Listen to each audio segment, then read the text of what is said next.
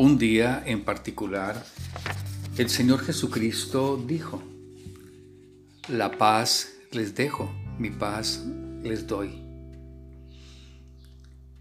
La paz de nuestro Señor Jesucristo, tendríamos que decir en primer lugar, no coincide con aquella forma de paz que busca la humanidad. Es sencillamente un regalo que Dios le da a lo más profundo de nuestro corazón. La paz de Jesús no es una conquista sobre la guerra, no es una conquista sobre las armas, es un don de Dios que viene obviamente a través de nuestro Señor Jesucristo.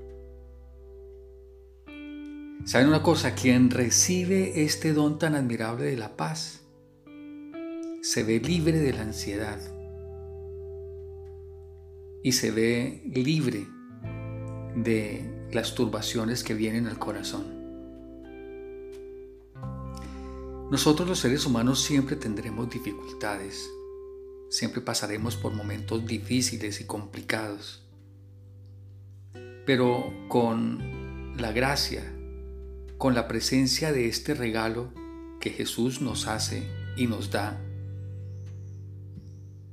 esas dificultades, esas tribulaciones, se convierten en un medio de salvación.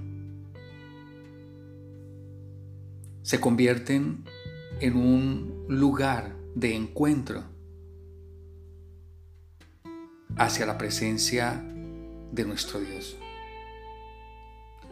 Así nos lo indican las lecturas en el día de hoy, sobre todo haciendo referencia al apóstol San Pablo, que predicando el Evangelio fue preso de tantas persecuciones.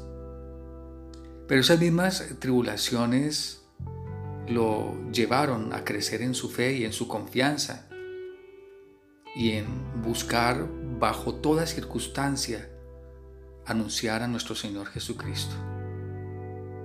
Por eso la razón de la existencia de Pablo se convierte precisamente en un deseo absoluto por anunciar a Cristo. En este sentido, esa es la paz que encuentra Pablo en medio de sus persecuciones y dificultades.